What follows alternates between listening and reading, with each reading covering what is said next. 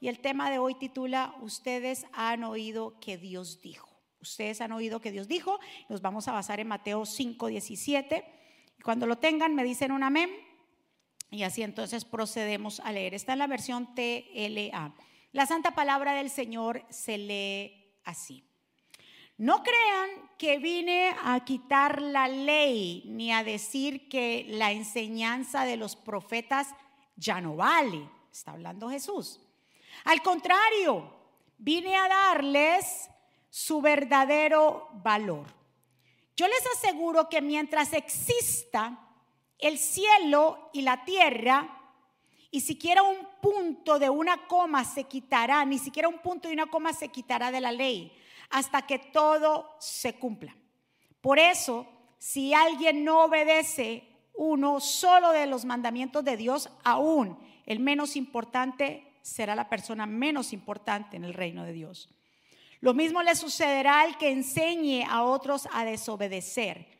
Pero el que obedezca los mandamientos y enseñe a otros a obedecerlos será muy importante en el reino de Dios. Yo les aseguro que si ustedes no son ustedes no son más obedientes que los fariseos y los maestros de la ley, nunca entrarán en el reino de Dios. Por favor, repitamos este último verso. Yo les aseguro que si ustedes no son más, diga conmigo más, más obedientes que los fariseos y los maestros de la ley, nunca entrarán al reino del Señor. Oremos que el Señor nos bendiga a través de su palabra. Mi Señor, aquí estamos, tus hijos, tu pueblo que está aquí y otro pueblo que nos está viendo, Señor, en diferentes lugares. Tu palabra es la que tiene el poder, tu palabra es santa, tu palabra es bendita. Tu palabra la que transforma nuestro entendimiento. Señor, yo me pongo a un lado para que tú te establezcas, para que pases un carbón encendido por mis labios, que tu voluntad se haga en nuestra vida. Llévate todo espíritu de distracción, todo lo que no sea tuyo. Declaro corazones receptivos, mentes dispuestas a recibir tu palabra. Señor Padre, tú eres el que tiene que ser glorificado en este lugar. Tú eres el que tiene que ser exaltado en esta casa. A ti sea la gloria y la honra en el nombre poderoso de Jesús. Y el pueblo del Señor dice, amén. Miremos aquí que en el capítulo 5 de Mateo, si ustedes notan en sus Biblias, en la parte al principio, cuando empieza el capítulo de Mateo, es decir, el capítulo más que todo 5, ustedes hablan y miran que dice el sermón del monte. Esto que acabamos de leer, el verso 17 hacia adelante, Jesús está hablando acerca o en el sermón del monte. ¿Y por qué se les llama el sermón del monte? Porque es el mensaje que Jesús habla a una multitud muy grande. Él ya había predicado en diferentes lugares, había escogido a algunos discípulos, la gente lo seguía, ya había hecho milagros. Pero dice ahí bien claro, si ustedes notan, dice que cuando Jesús vio a tanta gente que lo seguía, subió a una montaña y se sentó a los, con los discípulos, se sentó y los discípulos se le acercaron y él comenzó, dice, a enseñarles. Qué tremendo. Que así como Moisés, ¿verdad que sí tuvo que subir a una montaña para que Dios le hablara y darle instrucciones? Ahora vemos al Mesías subiendo a una montaña, pero ya como Dios, como el Hijo de Dios encarnado en la tierra, ya se subió a una montaña a darle instrucciones al pueblo del Señor. Si nosotros pudiéramos resumir, mira increíble, si usted nota en su Biblia, el sermón del monte empieza en el capítulo 5 de Mateo, y termina en el capítulo 7. Estamos hablando de 5, 6 y 7, tres capítulos que el Señor habla a una multitud, que se paran frente a una multitud tan grande y se sube un monte para que lo puedan escuchar. Si nosotros resumiríamos, digamos, el sermón del monte, que cuántos capítulos coge? Tres capítulos resumiríamos de esta manera. Es aprender cómo vivir una vida consagrada, agradable a Dios, libre de hipocresía, llena de amor y gracia, llena de sabiduría y de, discernimiento. ¿Cómo Jesús termina el sermón del monte en el capítulo 7, verso 28? Mire lo que dice. Y cuando terminó Jesús, o sea que fue bien extenso el discurso de Jesús, cuando terminó Jesús estas palabras, la gente Lo admiraba o se admiraba de su doctrina porque les enseñaba como quien tiene autoridad y no como los escribas. Entonces el Señor dice, todo el mundo se quedó impresionado con ese sermón, con ese mensaje, porque Él lo predicaba y lo hablaba con qué? Con autoridad y no como los escribas. ¿Cómo entonces los escribas o los fariseos le hablaban a la gente? De la ley de Dios. No le no hablaban a la gente para que la gente se convirtiera a Dios, para que volviera a los caminos, sino que le hablaban a la gente para qué? Para congraciarse con ellos, para que ellos se sintieran bien. Ese era el mensaje, pero Jesús no, con autoridad. Cuando hay autoridad de parte del Señor, se habla un mensaje no para agradar a la audiencia, es para acercar a la audiencia a Dios. ¿Cuánto le da un aplauso fuerte a papá? Recordemos lo que yo les hice repetir. ¿Qué les dice repetir en el verso 20? Se lo voy a decir de nuevo. Jesús dijo, yo les aseguro que si ustedes son, no son más obedientes que los fariseos y los maestros de la ley, nunca entrarán al reino de Dios. El Señor está hablando de que los fariseos, los saduceos, los escribas, ellos cumplían hasta cierto punto, había una limitación, pero Jesús nos está diciendo, si ustedes no son más, diga conmigo más, más obedientes que ellos, ustedes no heredarán el reino del Señor. ¿A qué se refería Dios con que ser más obedientes?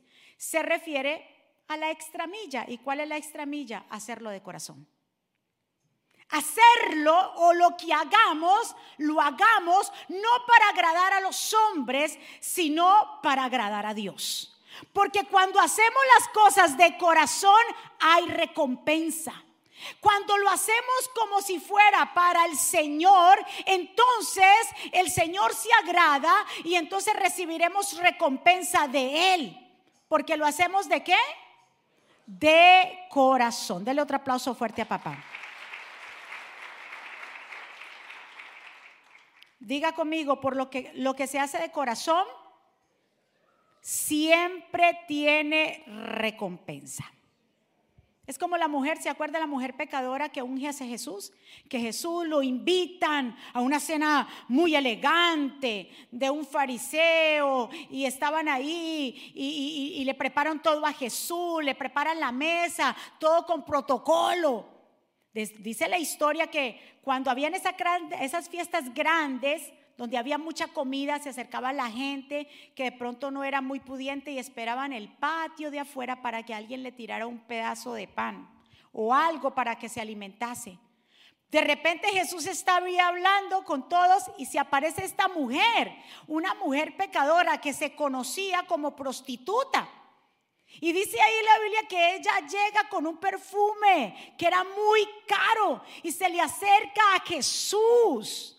Ellos no esperaban que esta mujer entrara porque quien, quien pertenecía a esta clase de vida tenía que esperar a dónde? Afuera, que le tiraran las migajas. Pero ella entró y desparramó y derrochó y le puso al Señor esos ese perfume y lloraba tanto y jugaba o, secaba los pies del Señor con sus cabellos. Y cuando le dicen, si, se preguntan ellos en la mente, si este supiera quién es esta mujer, no permitiría que ella hiciera eso. Y Jesús sabe los corazones y los pensamientos. Y el Señor le dice, pero mijito, yo vine aquí estoy parafraseando, yo vine a tu, que a tu casa y tú ni siquiera me recibiste con un beso, no me lavaste los pies, no me ungiste. Y esta mujer ha llegado, tal vez era lo único que ella tenía de valor porque era desvalorizada por la sociedad, pero ella lo que ha hecho lo ha hecho de corazón. Y le dijo a la mujer, mujer, por lo que has hecho, tus pecados te son perdonados. Ella lo hizo de corazón. ¿Por qué? Porque desparramó ese perfume. Ella no se puso a pensar, ay, es lo más caro. Si yo vendo este perfume, entonces me podré ganar una platica. ¿Qué voy a hacer? No. Cuando sabemos y lo hacemos de corazón, damos esa extra milla. Cuando hacemos las cosas de corazón no estamos pensando en el dinero o en el tiempo. No estamos pensando en nada más sino en agradar a Dios. Dele otro aplauso fuerte. Eso es, el Señor nos está diciendo cuando dice, hagan, si ustedes no son más, más obedientes que los fariseos, ustedes no entrarán. Nos está diciendo, óyeme, ellos lo hacen para agradar a los hombres, pero ustedes todo lo que hagan sea para agradarme a mí. Dele otro aplauso fuerte. Haleluya. Es lo que se hace en esta casa, lo que se hace en las misiones. Los, los hombres que vienen dan esa extra milla, que vienen cansados, como decía el hermano Juan, vienen de sus trabajos. Tal vez no han visto a su esposa, tal vez no ha comido, han visto a sus hijos, pero saben que hay una necesidad en la casa del Señor. Y dejan todo, dice, déjame darle estas dos horas a papá, déjame darle estas dos horas en la casa con yo me congrego. Y esas vidas que cuando dan esa extra milla, Dios se acuerda de ellos.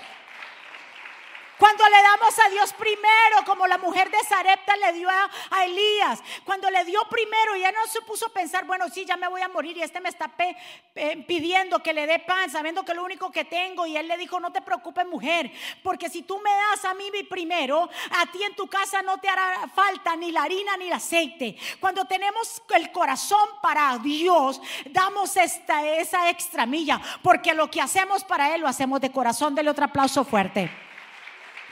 Y Dios se acuerda de esas personas. Escuchen muy bien. Mire lo que el Señor le dice a ella en la recompensa. Le dijo, tus pecados te son perdonados.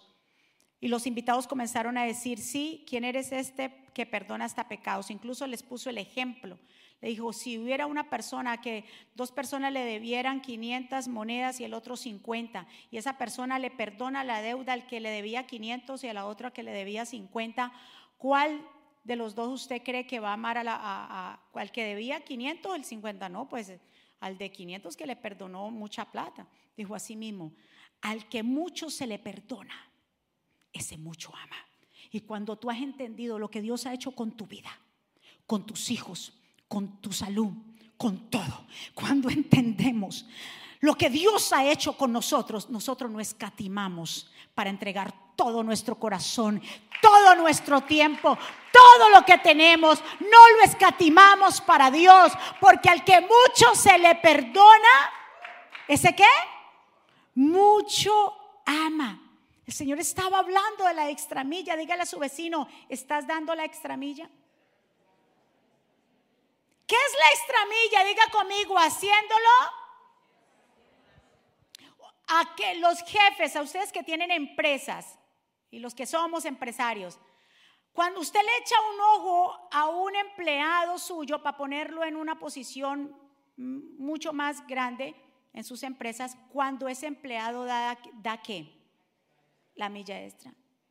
¿Verdad que sí? Que, por ejemplo, se terminó el trabajo a las 5, usted no lo está viendo a las 4 y media ya nervioso para ponchar países. Sino que usted lo ve tranquilo, si son las 5 y 10, son las 5 y media, salió, dice, este cualifica, porque da la milla extra. Así mismo es el Señor. Cuando no escatimamos y no ponemos tiempo. Aquí hay gente que viene de New Jersey. Levante la mano los que vienen de New Jersey. Por ahí atrás están. Y tenemos una familia también. Que vienen desde yo y nos pusieron a pensar el tráfico.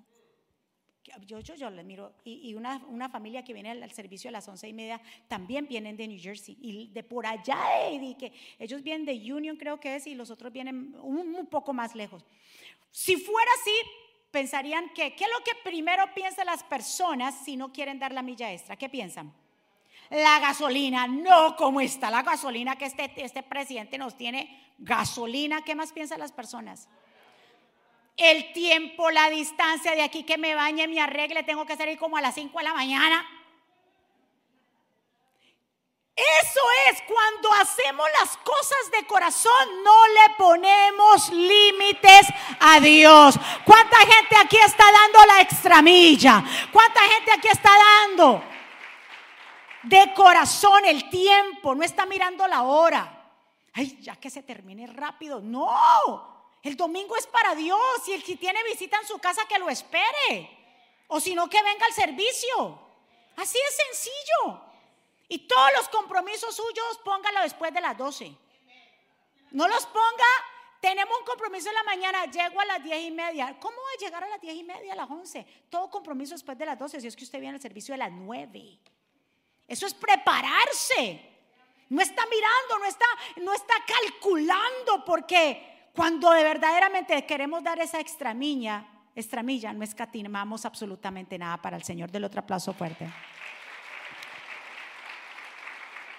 Y en el mismo sermón del monte, es que usted, yo le invito a que usted se lea el sermón del monte del capítulo 5 al 7 cuando tenga tiempo. Mire en el 5.41, mire lo que Jesús dice en el mismo sermón del monte, porque es extenso todo lo que el Señor habla, pero dice, y cualquiera que te obligue a llevar la carga, ¿por qué dice ahí?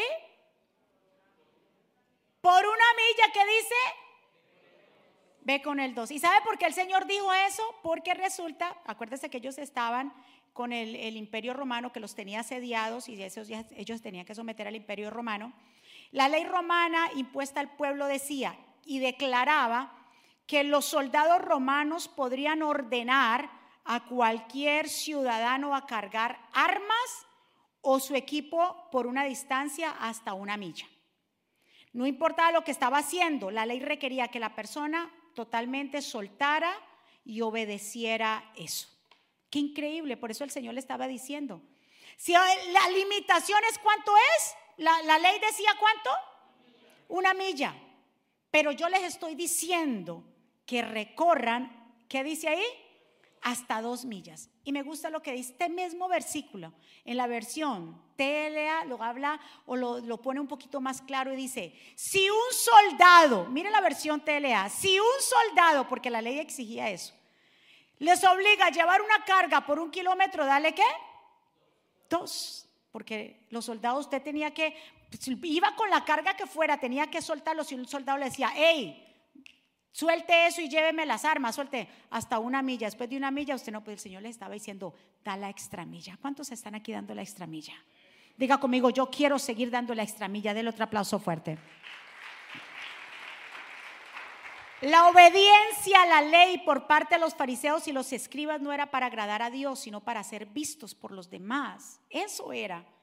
Y, al llegar a tener una posición entre su comunidad, obviamente. Entonces mire lo que dice. Por ejemplo, que el Señor hablaba acerca de la justicia, Mateo 6.1. Le digo, por eso el Señor dice, ustedes tienen que ser más obedientes. Diga conmigo otra vez más. Si ustedes ven, ellos cumplían la ley los fariseos no cumplían la ley. Se lavaban las manos cuantas veces, hacían esos ritos, cumplían y cumplían, cumplían ley, ley, ley. Pero el Señor dice que tenemos que ser más obedientes que eso. Que era entonces el más hacerlo ya no para los hombres, porque ellos lo hacían, todo lo que hacían los ritos y era para qué. No por, por agradar a Dios, era para agradarse a ellos mismos y agradar a los hombres. Por eso Jesús les dijo aquí, Mateo 6.1, cuidado con lo que hacen. No hagan algo bueno ante la gente, solo dice para que los demás los vean, pues así no recibirán ninguna recompensa de su Padre que está en los cielos. Y mire lo que dice Mateo 6.2. Cuando le des a los pobres, no llame la atención de todo el mundo como hacen los hipócritas en las sinagogas y en las calles. Lo hacen para que los demás hablen de ellos. Les digo la verdad que dice, con eso ellos ya tienen su recompensa. Y cuando ores, está hablando varias cosas de nuestra propia justicia, de cuando demos, demos lo que haga la mano derecha, no lo sepa la izquierda, ¿verdad? Y cuando ores, dice, cuando ustedes oren, no sean como los hipócritas que les gusta pararse en las sinagogas y en las esquinas de la calle a orar en voz alta para que los vean. Les digo la verdad ellos ya han recibido su recompensa. Pero tú cuando ores, entra a tu cuarto, cierra la puerta, habla con tu padre. Así revés, recibirás qué?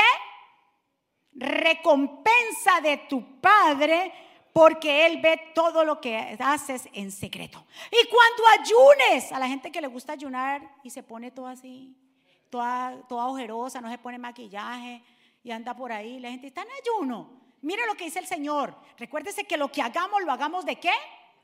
Y cuando se hace de corazón, no se hace para con los hombres. No para agradar a los hombres, para que los hombres nos aplaudan. Mire lo que el Señor habla del ayuno. Y cuando ayunen, no pongan cara de tristeza. Como los hipócritas, porque ponen cara de qué? Afligidas para que la gente los vea que está ayunando. Les digo la verdad, ellos ya han recibido su recompensa. Pero cuando tú ayunes, ¿qué dice? Arréglate bien. ¿Qué más? Lávate la cara, mejor dicho, póngase perfume para que así no se den cuenta de que estás ayunando. Así solamente tu Padre que está en los secretos y tu Padre que ve en los secretos te dará en público. Del otro aplauso fuerte. Cuando estés pasando por un proceso, tal vez muchos pensaron, la pastora no viene o cómo vendrá la pastora, pobrecita, el pastor enfermo y ella vendrá todo ojerosa. Vendrá toda, no, no, qué combinación hoy tengo yo yo tengo que estar bien para mi Padre y no demostrar a la gente lo que yo pueda estar pasando aquí. Solamente mi Padre sabe. ¿Cuántos están de acuerdo? No tiene ahora, todo el mundo, todos pasamos por aflicciones. Todos estamos pasando, sea la aflicción. Y la aflicción que tú pases, ten cuidado con decir que eso es un castigo de Dios, porque esos son los predicadores de estos últimos tiempos, de la, los predicadores de la, ¿cómo se le llama? De la prosperidad, eso le dicen a la gente. El que esté enfermo es castigo de Dios. El que esté enfermo es porque eh, algo le pasa. El que esté enfermo, pues entonces la Biblia, entonces hay que quitar a todos los enfermos de ahí. ¿Qué me dice de Eliseo? Que se murió la enfermedad que se, tenía que morir. ¿Qué me dice de Elías? Una depresión que le dio ni la tremenda. ¿Qué me dice de los apóstoles? El, el apóstol Pablo, que pronto sufría de los ojos y malindigestión en su estómago. ¿Qué me dice de todos esos grandes apóstoles y profetas que se enfermaron? Cuidado, porque ese es un espíritu de religiosidad y de la prosperidad que solamente le dicen al pueblo, usted tiene que estar bien. Y pobrecito le dijeron que tenía una diabetes ahora el tipo está metido en, depresión porque tiene que, tiene que estar bien healthy, porque si Dios, si tú no estás bien sano, entonces tú estás mal. Cuidado con eso. No, Señor, antes al contrario, aunque este cuerpo, como dice el Señor, se vaya deteriorando, hay algo que no se va deteriorando en nuestra alma, en nuestro cuerpo interior, en nuestro espíritu. Dele un aplauso fuerte.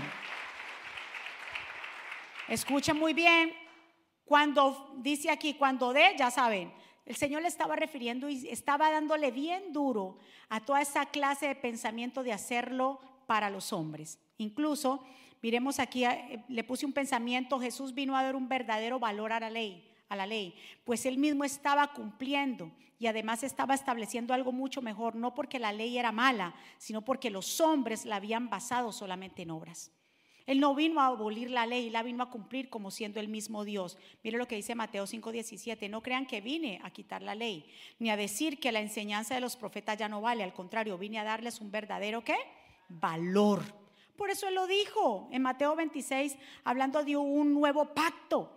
Él le dijo, espérate, yo no vengo a decirle que la ley no sirve. No, yo cumplo la ley y a través de lo yo cumplirla, porque nadie la pudo cumplir sino yo, entonces yo ahora a ustedes les doy que en mi sangre un nuevo pacto, que muchos, por muchos derramado para remisión de los pecados.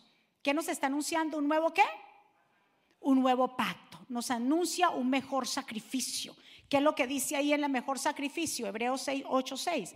Pero ahora tanto mejor ministerio es el suyo, cuando es un mediador de un mejor pacto establecido por los mm, sobre mejores promesas. Entonces, si el Señor eh, eh, eh, establece un nuevo pacto y un mejor pacto, el Señor lo que nos está hablando es que estamos en el tiempo de qué?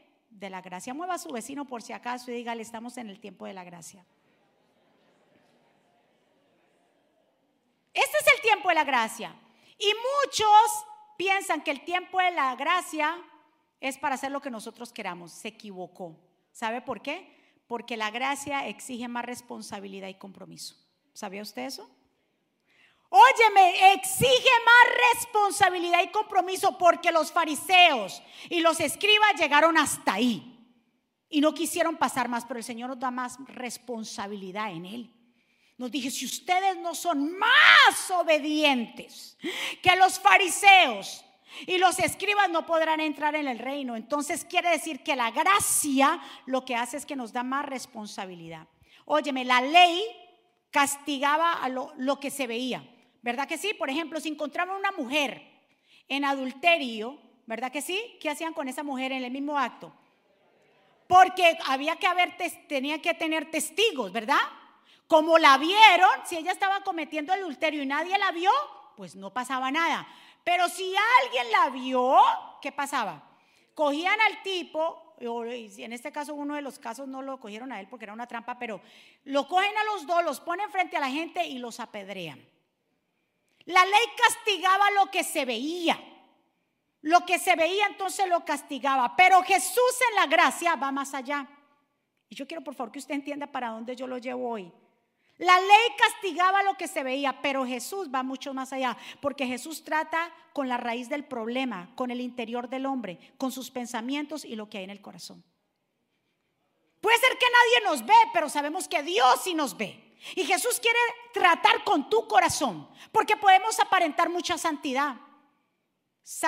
Podemos aparentar que somos así, pero que verdaderamente nuestro corazón está lejos de Dios. Y Jesús quiere arrancar eso. Decía, por eso le decía que le decía a los fariseos y a los escribas, hipócritas, sepulcros balanqueados, ustedes que creen que hacen, que ponen una ley y que la cumplen, más a otros los hacen sentir como si tuvieran un yugo.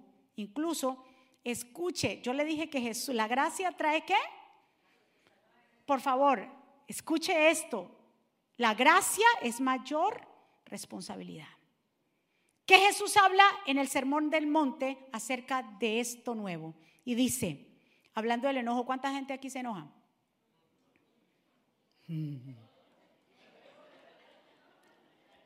Todos nos enojamos, pero aquí Jesús dice una cosa, mire esto. Recuerden, por eso, recuérdense que está en esta versión, pero en las otras versiones dice, oíste que fue dicho. ¿Se acuerdan? Oíste que fue dicho esto, pero yo les digo esto. Mira lo que le dice él en cuanto al enojo. Dice, recuerden que hace mucho tiempo Moisés les dijo, no maten, pues si alguien mata a otro será castigado. Pero ahora, ahora cuándo es ahora? En la gracia, en Jesús. Pero ahora yo les aseguro que cualquiera que se enoje con otro tendrá que ir a juicio santo. Yo no le dije que la gracia va más allá. Hasta ahí el enojo era que sí, que, que no sé qué, el que se enojara. Eh, pero dice, el que se enoje. Antes era el que matara. Ahora el que se enoje va mucho más, responsabilidad. Entonces anteriormente en la ley la gente se podía enojar y hacer lo que quiera con el enojo. Pero no, pero o sea, hasta no matar. Pero aquí el Señor está diciendo, cualquiera que se enoje, escuche muy bien, Dice aquí, les aseguro que cualquiera que se enoje con otro tendrá que ir a juicio. Cualquiera que insulte, ay, más allá, qué responsabilidad. Cualquiera que insulte a otro será llevado a los tribunales. Y el que maldiga a otro será echado en el fuego del infierno. Hay que tener cuidado con las palabras. Yo le dije, va mucho más allá. ¿Qué dijo el Señor antes, anteriormente con el adulterio? ¿Qué pasaba a los que practicaban adulterio? Los ponía delante de todo el mundo porque como los pillaron con las manos en la masa, los sacaban al pueblo, les tiraban piedras hasta apedrearlos y se acabó. Pero aquí mire lo que va más allá, dice Mateo 5:27. Oíste que fue dicho, no cometerás adulterio. Pero yo les digo que cualquiera que mira a una mujer para codiciarla, ay, qué responsabilidad para los hombres. Anteriormente era con las manos, ¿qué? En la masa, papá. Ahora Jesús dice, va mucho más allá la gracia. Santo. ¿Con quién yo hablo aquí hoy? La gracia exige mayor responsabilidad, mayor compromiso, mayor entrega. Porque Dios no trata con los síntomas, sino va a raíz del problema. Y el problema radica en el corazón del hombre. ¡Uh! Ay, Dios mío, yo no sé si usted está entendiendo lo que el Espíritu Santo le está hablando aquí hoy. Oíste que fue dicho, no cometerás adulterio, pero yo digo que cualquiera que mira a una mujer para codiciarla, ya adulteró con ella en su corazón. Y eso viceversa para las mujeres, no se crea que ande ahí viendo su tic-tac-toe y su cosa y salen esos hombres así. ¡ah! No. Eso también va para las mujeres, viceversa. Usted tiene lo suyo al lado y con lo suyo se queda y con lo suyo se queda y se queda. ¿Cuántos están de acuerdo? Aunque tenga panza, no panza, pelo, sin pelo, es lo suyo y no puede estar mirando a otro. Porque ya sí codiciarlo está bien, yo entiendo que puede pasar una mujer bonita, un hombre muy apuesto, ya, porque se aprecia la belleza, pero ya cuando pasas tú o pasa la mujer y el varón está ahí y pasó, usted puede decir, ve, tan bonita, hasta ahí, pero cuando usted hace esto, ¿verdad, Francis? Francisco hace así conmigo. Eso, eso, eso ya, eso es, eso, eso, eso es adulterio, ya, la, ya, ya la, la, codiciaste, ¿por qué estás mirando? ¿Qué tiene que mirar allá? Le viste el frente, pero ¿qué tienes que mirar para atrás? ¿Estamos de acuerdo en eso? Jesús por eso va mucho más allá. Eso es una falta de respeto para una mujer que está a tu lado y aunque no esté tu mujer, porque si lo hace con tu mujer eres un, eres un, un canalla. Si lo hace adelante de la mujer eres terrible. Mujer, por favor. O sea, si lo hace delante tuyo, terrible, pero también si lo hace solo, el que te está viendo es el que sabe para dónde va tu alma. Aprecia la belleza, sí, pero ya codiciarla y ya mirarla, la segunda mirada la, que es la, pecaminosa. La segunda, si usted está pasando por sus redes sociales y hace así, y otra, ahí está la peligrosa. ¿Cuántos están de acuerdo conmigo? ¿Qué dijo Jesús en cuanto a la venganza? Mire lo que dice, está la ley del talión. ¿Oíste que fue dicho? Ojo por ojo. La ley decía eso, que si te saca un ojo, sácale el otro. Si te saca un diente, sácale el otro diente. ¿Verdad? Si te saca un ojo, dale el otro. También el que saca un, él dice, se romperá el diente, también el del otro, rompele el diente. Pero yo les digo, ya le dije que la gracia va a qué? Y no quiero que no se olviden de esto, la responsabilidad. Pero yo les digo, no traten de vengarse de quien les hace daño. Si alguien les da una bofetada a la mejilla derecha, pidan que le den también la izquierda. Si alguien les acusa ante un juez y quiere sacarle la camisa, denle también el abrigo. Ahí, ahí viene lo del soldado. Si un soldado los obliga a llevar una carga por un kilómetro, llévelo por dos. A quien le pida algo, désenlo. Y a quien le pida prestado, préstenselo. ¿Verdad? Obviamente a los buenas pagas. Jesús no, no dijo eso ahí, pero usted no puede tropezar con la misma piedra. Por si acaso, y es que pastora, ¿será que me está ministrando? Porque esta, esta no me ha pagado. No, no pague. Préstele a los buenas, a los buenas pagas. Porque luego, ahí se queda usted. Y luego no va a decir que fue por mi culpa que le ha prestado tres veces y no le ha pagado por si acaso. ¿Estamos de acuerdo? Eso es la venganza. ¿Qué dice amar a los enemigos? Esta orden que dijo Moisés hace muchísimo tiempo. Amen a su prójimo y odien a su enemigo.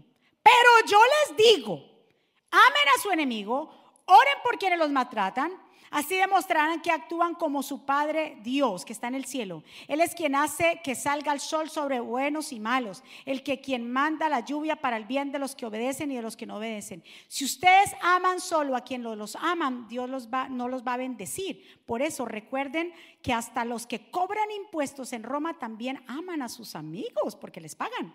Si saludan solo a sus amigos no hacen nada extraordinario. Hasta los que no creen en Dios hacen esto. Usted saludar a los que lo saludan, salude a aquellos que usted cree que le hacen mala cara, vayan de ellos. Ese es el verdadero evangelio. Dice, ¿qué recompensa hay si yo amo a los que me aman? Dice, no, amen a sus enemigos también. Oren por sus enemigos también.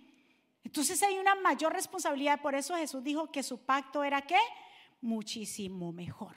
Es que Dios quiere lidiar, yo se lo dije, Jesús vino a lidiar con qué? No con lo que se ve, no con la apariencia, porque los escribas y fariseos eran que hipócritas y él vino a desligar eso. Incluso él habla de la hipocresía y la palabra o la esencia de la hipocresía se refiere al acto de afirmar creer en algo, pero actuar de una manera diferente. El término hipocresía, mire de dónde sale el término. En la Biblia se deriva del término griego que se usa para actor. Un actor es, digamos así, una persona que Sí, sí, sí, porque simplemente está actuando, pero no es él. Entonces la hipocresía y la palabra griega para hipocresía es actor. ¿Cuántos actores hay por ahí? Para no decir hipócritas. ¿Cuántos actores hay por ahí que te dicen, hola, qué linda! Mm, tan fea. ¡Qué linda! ¡Ay, ese pelo! Tan horrible. Y yo y hablan y cuando vienen voltean y prun hablan mal de la persona. ¿Cuántos actores que te ponen una cara? Dice el Señor, yo no, yo quiero que ustedes aprendan que la gracia es bregar con el corazón, que seamos transparentes, que lo hagamos de corazón. Si usted no tiene nada que decir bueno a una persona, no diga nada. Ay, ¿qué te pasó tan flaca? ¿Usted no sabe lo que está pasando? ¿Qué te pasó? Subiste de peso terrible. Esas cosas no se hablan, esas cosas no se dicen. Usted no puede, o, o le dice una cosa que no es no. El Señor quiere bregar con eso. Que la iglesia de Jesucristo sepa que tiene que ser una iglesia de verdad, una iglesia pasible, una iglesia transparente, gente transparente. Jesús trata con la hipocresía del hombre. La Biblia considera la hipocresía un pecado. Incluso en el profeta Isaías en el 29 habla y denunció la hipocresía. Mira lo que él dice. Dice pues el Señor, porque este pueblo se acerca de mí, ¿qué? Con su boca y con sus labios me honra. Pero su corazón, ¿qué dice? Eso es hipocresía. Señor, cuenta conmigo Dios aquí estoy para ti. Y le piden un favor a alguien, un siervo, le pide el pastor o quien sabe, y no, no tengo tiempo, entonces no fue de corazón, porque a veces decimos, cuenta conmigo, ay, vení, ve, no puedo, entonces no diga cuenta conmigo. ¿Estamos de acuerdo con eso? Dios quiere bregar y sacarnos esa hipocresía de nuestros labios. El mismo Juan el Bautista, ¿cómo le llamó a los fariseos? Dice que les llamó generación de víboras. Es igualmente tomó esta postura. Incluso los mis amigos de Job cuando lo vieron enfermo, los amigos de Job que en vez de levantarlo, le dijeron, ¿qué tú hiciste de malo? Ahí venimos otra vez con el juzgar. Cuando por favor, cuando ve a una persona enferma, ore por ella y no le pregunte qué es lo que está haciendo de malo. Porque quiere decir como dijo Jesús, no juzgue a los demás, porque así como tú juzgas, será juzgado. Y antes de tú criticar al otro, la, paja que tiene en el ojo, ¿por qué no te miras tu propia viga? Porque cuando somos fáciles de juzgar y a todo el mundo declarar pecaminoso, vulgar, sucio y todo lo que quiera decirle, que se mire el primero. Que se mire el primero, porque como tú juzgas, así mismo serás juzgado. Y si tu ojo está en luz, todo lo ves luz. Pero si tu ojo está en tinieblas, todo lo ves mal. ¿Cuántos están de acuerdo conmigo? ¿Cuánto le dan un aplauso fuerte al Señor? Ya casi para terminar, por eso el Señor trabaja con el corazón del hombre, porque ¿qué dice Mateo 15, 7? Hipócritas, bien profetizó sobre ustedes Isaías cuando dijo, este pueblo de labios me honra, mas su corazón está lejos de mí. Pues en vano me honran, enseñando como doctrinas mandamientos de hombres. Y llamando hacia la multitud les dijo, hoy entendé, no lo que entra a la boca contamina al hombre, mas lo que sale a la boca es lo que contamina al hombre. No es lo que tú comes, es lo que sale. Y lo que sale es lo que está en tu corazón. Y lo que está en tu corazón te deja al descubierto qué persona, qué clase de persona somos tú y yo. Porque ¿dónde comienzan los malos pensamientos? Mateo 15, 19. Porque el corazón, del corazón salen qué? Los malos pensamientos, los homicidios, los adulterios, las fornicaciones, los hurtos, los falsos testimonios, las blasfemias. Dice, el, el corazón es más engañoso que todos. Jeremías 17. Por eso al corazón, eh, porque el Señor quiere tratar con nuestro corazón. Dios es el que escudriña los corazones 17:10. Como piensas adentro, me gusta esta parte, escuchen esto, Proverbios 23, 7, dice, no comas el pan del egoísta, ni desees sus manjares, pues como piensa dentro de sí, así él. Él te dice, come y bebe, pero su corazón no está contigo. ¡Wow! Ten cuidado con esas personas. Dice, cuidado con esos que te dicen, ven, siéntate y come, pero mentira. Se sientan para que tú comas, tal vez para sacarte información, pero verdaderamente su corazón no está contigo. Tengan mucho cuidado con ustedes también con quien se sientan a comer. Las comidas se prestan para muchas cosas. Cuando Jesús hizo la última cena, ahí salió Juan el Bautista. Las comidas se prestan para hablar muchas cosas. Tenga cuidado con quién usted se sienta. El Señor quiso arraigar con esa gente hipócrita, con esa gente que no le estaba añadiendo y que solamente estaba haciendo las cosas solamente para agradar a, los hombres. ¿Cuántos están de acuerdo conmigo? Mire, diga conmigo, yo lo que voy a hacer, lo voy a hacer de corazón. Hágalo de corazón, porque el que lo hace de corazón da la extra milla. Esta mujer, el perfume lo quebró, se lo puso a los pies del Señor, ¿verdad que sí? La otra, de la, mujer de Serepta, dio lo que ella tenía, lo poquito que tenía, lo dio. Y todo esto resultó en recompensa. Cuando damos nosotros la extra milla. Cuando verdaderamente lo hacemos de corazón, no ponemos un par y ponemos límite al Señor. ¿Cuántos están de acuerdo? Y Dios trae recompensa. Es como el día de ayer que operaron al pastor. Estaba yo en la sala esperando. Entonces mi hijo me llama, me dice, mamá, ¿tiene hambre? Yo le dije, sí, pero yo no quiero nada de la calle. ¿Por qué no me haces, por favor, eh, tres huevitos y me traes lo que yo como? Y me dice, bueno, sí. Me, dice, pero dime cómo, cómo hago yo ah, el café. Yo le dije, si pones cuatro de tal, le di todas las instrucciones. Pones cuatro de agua, dos de café. Eh, pon, eh, por favor, siete minutos el huevo para que no quede tan duro y no sé qué. Le di todas las instrucciones. Y él llega todo contento a llevarle la comida a su mamá al hospital. Mami, aquí tienes tu comida. Y yo, ay, tan lindo. Gracias, mi amor. Entonces eh, yo estaba por la esta y prum. Él no le había quitado, obviamente, la cáscara al huevo. Entonces porque me dijo, usted se la quita. Yo le dije, sí, yo se la quito. Entonces empiezo a partir el huevo. Cuando el huevo estaba crudo. Yo le dije, pero mi hijo, y entonces, eso está crudo. Me dice, no, está blandito. Yo le dije, no, eso está crudo. Y destapo el otro. Y otra vez.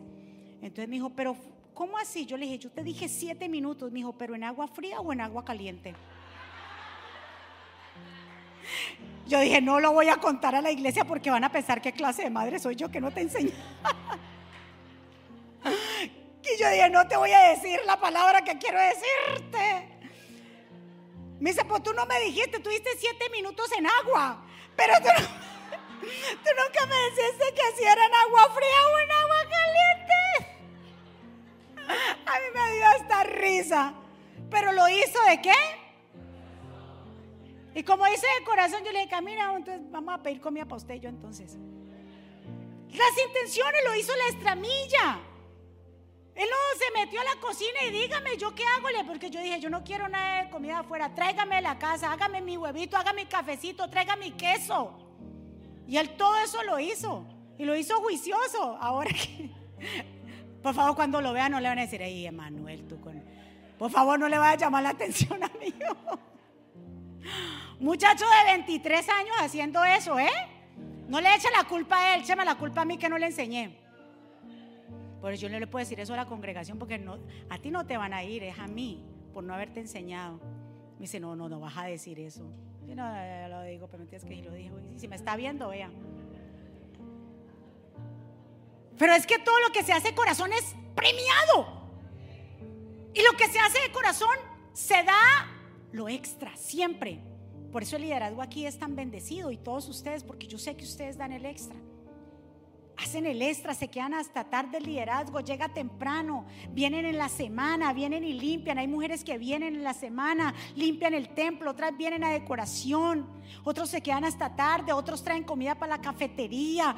Todo eso, eso es lo que Dios quiere se van hasta tarde. Son las 4 de la tarde muchas veces y no nos hemos ido de aquí y las de la cafetería lavando traste. Yo, yo las veo, yo digo, ahí estas niñas, estos, estos personajes de aquí de verdad me ministran tanto, teniendo familia, teniendo y ellos, y acuérdense que hubieron dos domingos que no hubo cafetería y ellos que, es que no sabemos qué hacer, pónganos a hacer algo. Eso es dar la estramilla. Es no pensar, no escatimar, no calcular el tiempo, las horas, porque Dios se merece eso y mucho más. Dele un aplauso fuerte, porque hay recompensa. ¿Cuándo? Cuando damos la estramilla, póngase de pie. Esa es la iglesia que Dios quiere. Dios quiere tratar con tu corazón allí. ¿Dónde se producen los adulterios, las fornicaciones, las mentiras aquí. Señor no quiere que seamos hipócritas, que no pongamos una cara de que somos santurrones, que nos vistamos para nada más aparentar algo, pero por dentro hay tanto que bregar. Dios quiere bregar con eso. Aquí, sanarte aquí. Yo no sé si tú has sido herido de aquí. Pero ven, el Señor dice, yo quiero sanar tus heridas. Quiero que tú entiendas el amor que yo tengo para contigo. Que yo te hice tal y cual tú eres. Y que yo te voy a amar y que yo voy a estar contigo hasta el fin. La gracia es una bendición. Estamos en la gracia. Y yo creo que muchos cristianos no han entendido lo que es la gracia. Y piensan que la gracia es hacer lo que quieran porque ya la ley, no. Al contrario, si cada uno de nosotros entendiéramos lo que es la gracia, Jesús quiere que todo lo hagamos, que lo que hagamos, lo hagamos de corazón. Sea servirle a Dios, no porque vamos a recibir algo, es porque nosotros ya recibimos un mejor regalo que la salvación que seamos transparentes, que seamos humildes, que seamos sin juzgar. La gracia exige mayor que, recuérdese de esa frase, exige más responsabilidad. Si nosotros entendiéramos eso, no estaríamos vacilando en dos pensamientos. Nuestra entrega sería aún mayor, nuestro compromiso sería aún mejor. Jesús quiere tratar con la raíz del problema y no con los síntomas. Si entendemos esta enseñanza de Jesús, la iglesia estaría llena de gente sirviendo a Dios sin reservas, sin condiciones. Sería una iglesia unida sin buscar ser reconocido. Una iglesia llena de poder para levantar al caído. Una iglesia que lleva el mensaje de salvación. Una iglesia transparente, sin envidias. Esa es la iglesia que Dios quiere. Esa es la, esa es la gente que Dios quiere que esté en una iglesia. Dios no está buscando perfección porque no somos perfectos, vamos a cometer errores. Sí, claro que sí. Estamos llenos de errores, estamos llenos de fallas, estamos llenos de debilidades. Pero el Señor dice, diga al débil fuerte soy, diga al rico pobre soy. ¿Qué le dijo el apóstol Pablo? Pablo, bástate mi gracia porque mi poder se perfecciona en tus debilidades. Pueblo, Dios quiere sacar de raíz lo que hay ahí. ¿Qué es lo que no te permite la entrega completa? ¿Qué es lo que está pasando dentro de tu corazón? Que estás poniendo limitaciones a Dios. ¿Con qué estás bregando allí que no le has dicho a nadie? Pero estás bregando con tanta cosa, estás triste y no le has dicho a nadie. Estás pasando por depresión y no le has dicho a nadie. Estás aquí y quieres aparentar que estás bien. El Señor dice, ya no aparentes más. Yo quiero sanar, quiero entrar allí en tu corazón porque lo que a ti te espera es mucho mejor de lo que hoy estás viviendo. Levanta tus manos hacia el cielo y adoremos al Señor en esta mañana.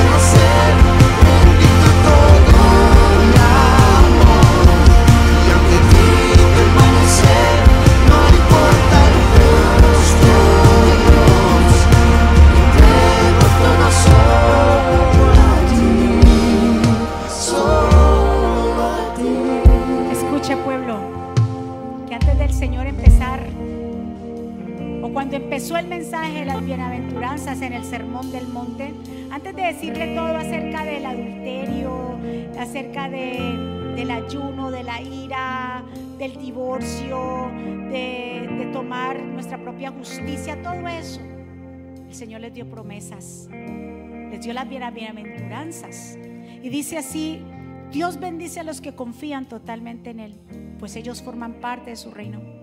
Dios bendice a los que sufren. ¿A los que qué? Así que cuando le vengan a usted a decir otra vez que si usted está sufriendo, está pasando por algo, es porque hay un castigo de Dios, rechace eso. ¿Qué dice ahí? Dios bendice a los que sufren, pues Él los consolará.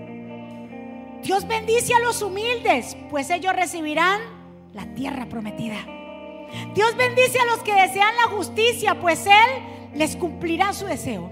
Dios bendice a los que son compasivos, pues Él será compasivo con ellos. Dios bendice a los que tienen un corazón puro, pues ellos verán a Dios. Dios bendice a los que trabajan para que haya paz en el mundo, pues ellos serán llamados hijos de Dios.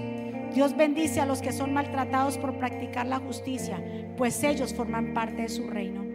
Dios los bendecirá a ustedes cuando por causa mía la gente los maltrate y digan mentiras en contra de ustedes. Alégrense, pongan contentos porque van a recibir un gran premio del cielo. Así maltrataron también a los profetas que vivieron. De un aplauso fuerte.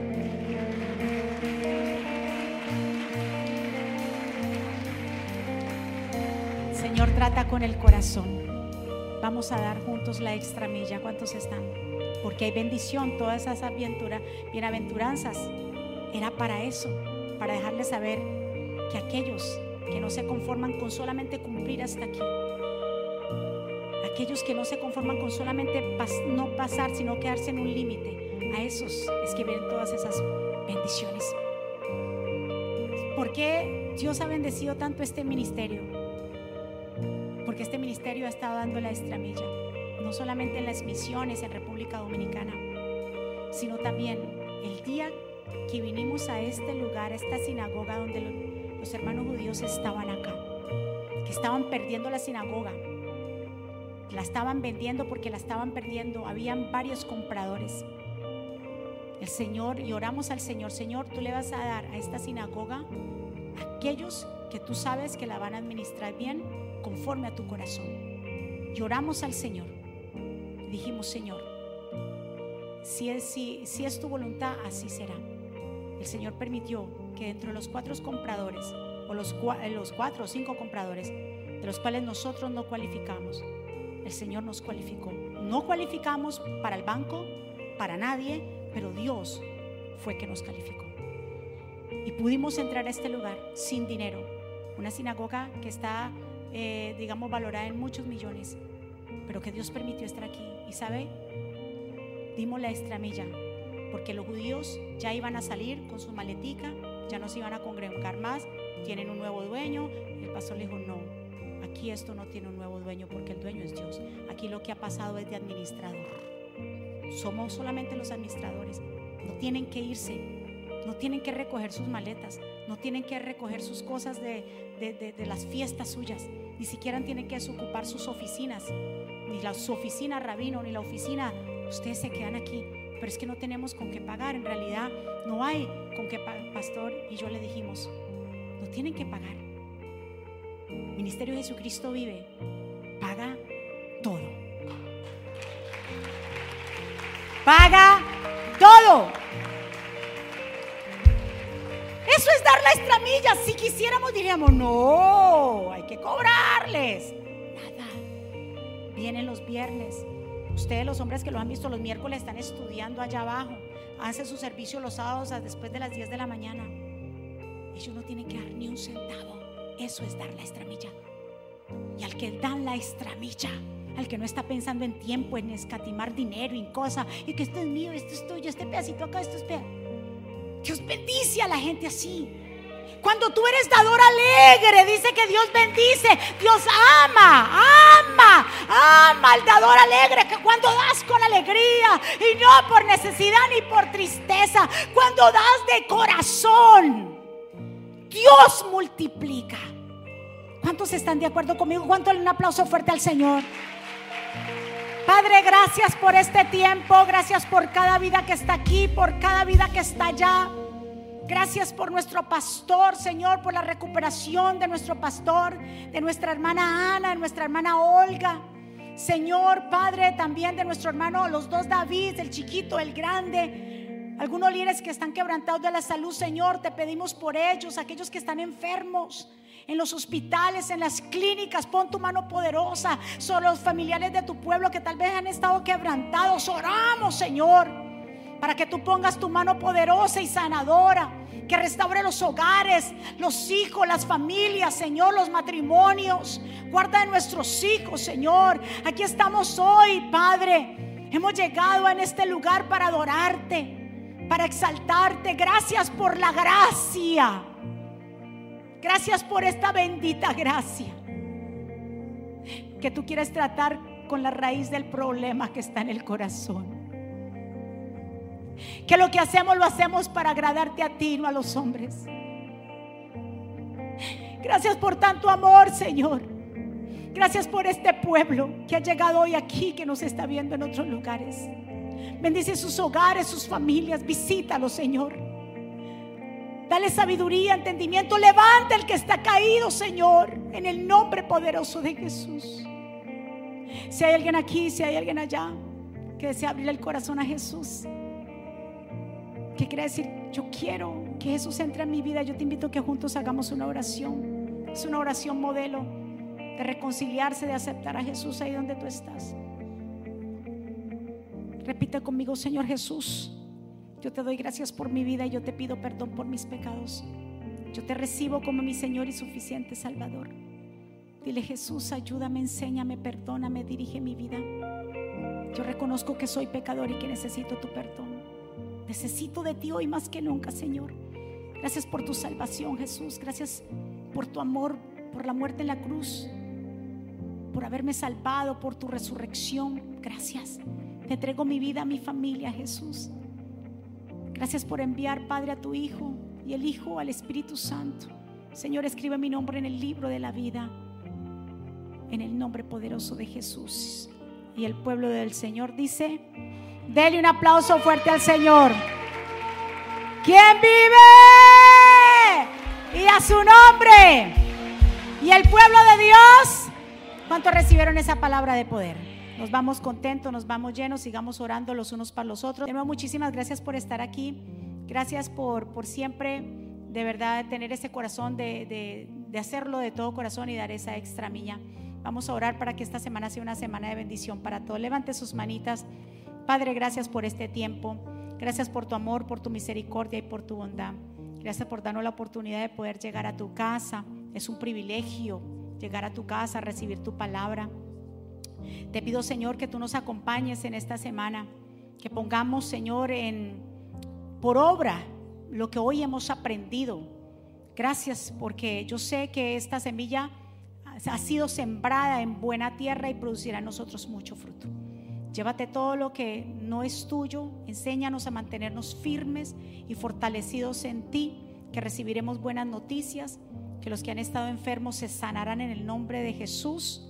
Pueblo del Señor, que Jehová te bendiga y te guarde, que Jehová haga resplandecer su rostro sobre ti, tenga de ti misericordia, que Jehová alce sobre ti su rostro y ponga en ti paz. Y termino con estas palabras, vivan en gozo, sigan creciendo hasta alcanzar la madurez, anímense los unos a los otros vivan en paz y armonía. Entonces el Dios de amor y paz estará con ustedes. Que la gracia del Señor Jesucristo, el amor de Dios y la comunión con el Espíritu Santo sea con todos ustedes. Dios me los bendiga, Dios me los guarde.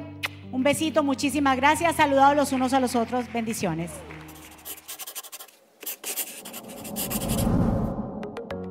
¿Quieres estar al día con todos los eventos de la pastora Mónica Jaques y Ministerio Jesucristo Vive? Ahora lo puedes hacer introduciendo la aplicación Mónica Hackes, ahora disponible en la tienda de aplicaciones de Apple y Google. Es muy fácil de usar y contiene un menú útil y de acceso rápido. Ahora podrás acceder al último libro de la pastora Mónica, eventos, palabras de fe e incluso comunicarte con nosotros vía chat.